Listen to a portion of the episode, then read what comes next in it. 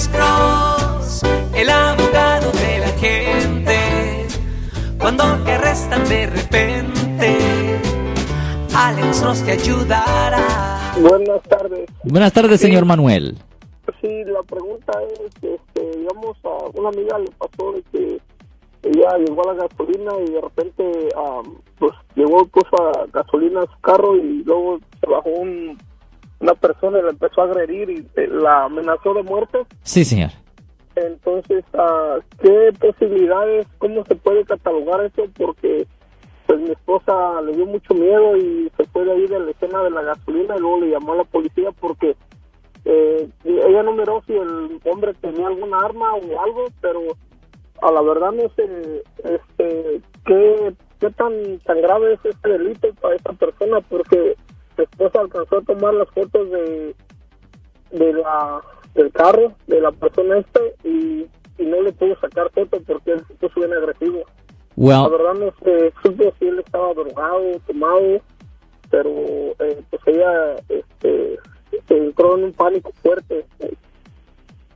okay.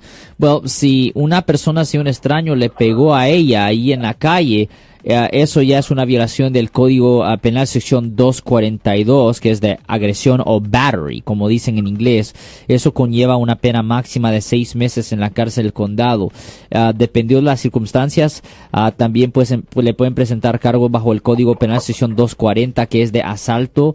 Ah, si la víctima sufrió un daño grave, pueden presentar cargos bajo el Código ah, Penal sección 245A4, que es ah, felonious assault, o es asalto, pero es la versión de felonía, y ese conlleva una pena potencial de cuatro años en prisión estatal. Deje preguntarle, señor, ¿qué, qué daños físicos sufrió su esposa?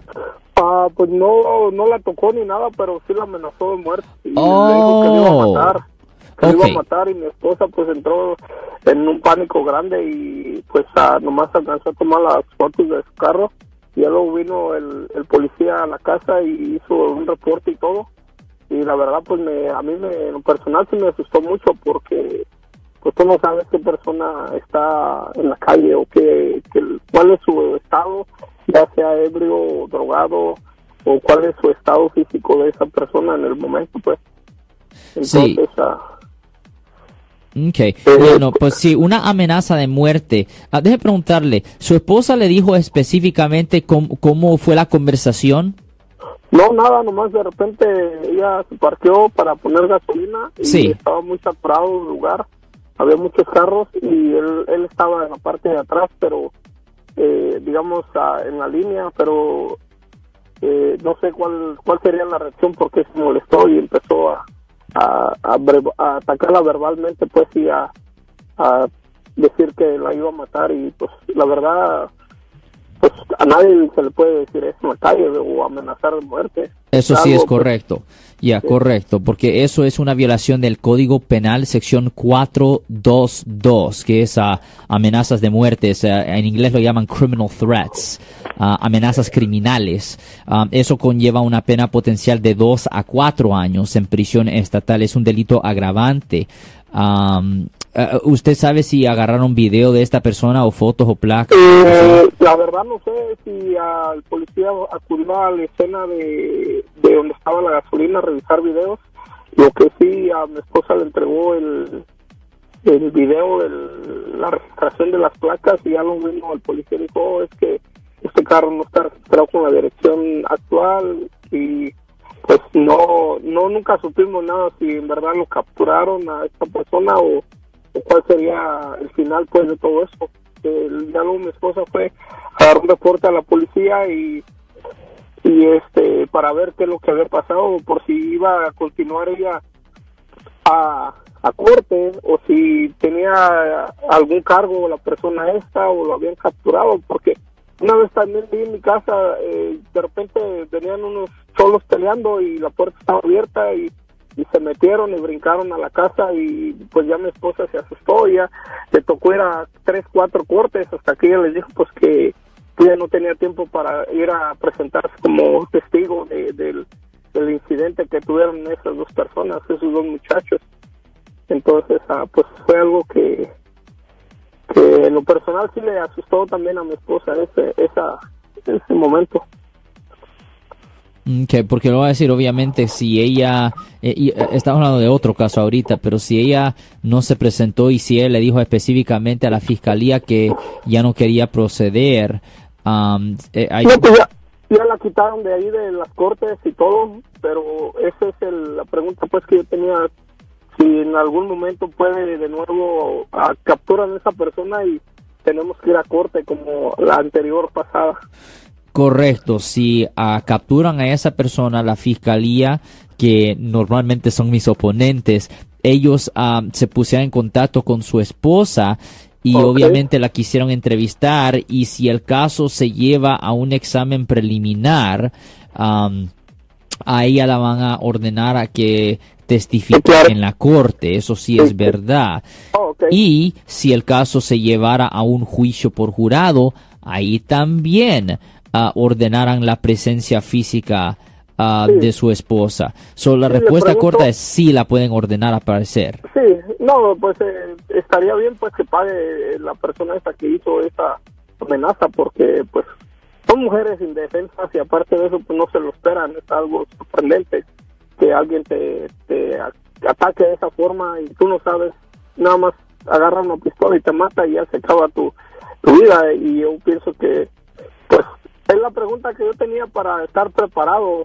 Nunca sabe uno cuándo puede pasar y usted sabe aquí pasa unos 5, 10, 20 años y de, de repente cae el pescado a la pecera y ya es cuando uno tiene que estar preparado pues tener en cuenta los reportes de policía y lo, a todo el, ¿cómo se llama? Un release, o no sé cómo se llame, Sí, do- donde uno va y saca eh, el récord de ese caso a la correcto. policía. Y le iba a preguntar otra cosa. ¿En en cuál ciudad supuestamente ocurrió este Ah, incidente, fue señor? aquí en San José, ah, fue, estoy hablando de como en el mes de diciembre, Oh, en el ah, mes de diciembre, ok. eh, en una gasolina ahí cerca de la Maquí y el 101. Ok. Ah, Pues ellos, le voy a decir, si esto pasó en diciembre del año 2017, ellos tienen hasta diciembre 2020, tienen tres años Oh, para, para presentarle cargos penales a esta persona. En Sí, caso que lo capturen, pues. correcto. Ellos tienen tres años para presentarle los cargos. Ah, no necesariamente para capturarlo, pero simplemente para presentarle los cargos.